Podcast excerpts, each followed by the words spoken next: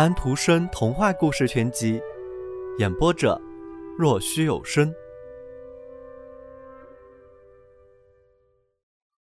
凤凰鸟在极乐园中，在枝山恶树下有一丛玫瑰，在这里，从第一朵玫瑰中生出了一只鸟，它飞翔起来就像光在飞翔，它的颜色璀璨，它的歌声美妙，但是。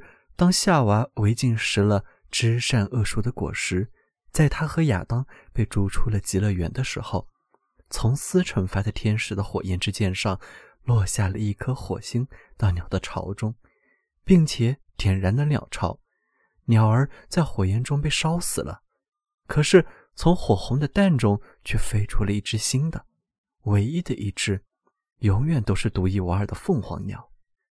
神话说。他在阿拉伯筑巢，每百年他就在巢中将自身烧毁。一只新的凤凰，世上独一无二的，从火红的蛋中飞出。这鸟在我们四周翱翔，其速似光，其色斑斓，其歌美妙。母亲在婴孩的摇篮边坐着的时候，它便来到孩子的枕头旁边，用双翼在孩子的头上扇动。孩子头上显出灵光，他飞出简朴的房间，里面有了太阳的光芒；粗陋的衣柜有了紫罗兰的芬芳。但是凤凰鸟并不单是阿拉伯的鸟，它在拉普兰的冰原上，在北极光的光芒中飞翔，在格陵兰短暂的夏日里，在金黄的花间飞过，在法龙的铜牙下，在英国的煤矿区，它变成了一只满身油粉的飞蛾。飞过虔诚的劳工手中的赞美诗集，他在莲叶上顺着恒河的圣水流下，看见他，印度姑娘的眼睛便发光明亮。凤凰鸟，啊，难道你不认识它？极乐园的鸟，歌里的圣洁的天鹅，它坐在迪斯比斯汽车上，成了一只唠叨的乌鸦，拍打着它那沾满残渣碎末的黑翅。他用天鹅的红嘴拨动冰岛的音乐竖琴，他变成奥丁的渡鸦，歇在莎士比亚的肩上，对着他的耳朵细声说道：“不朽啊！”他在诗歌欢宴的时候飞过了瓦特堡的宴会大厅。啊，凤凰鸟，难道你不认识他？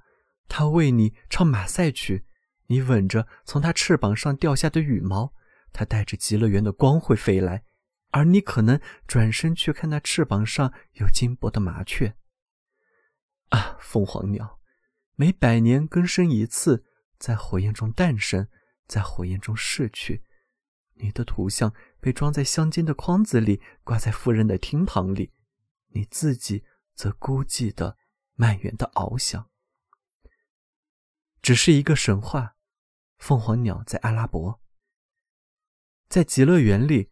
当你在知善恶树下，在第一株玫瑰中诞生的时候，上帝吻你，赐给你你真正的名字——诗。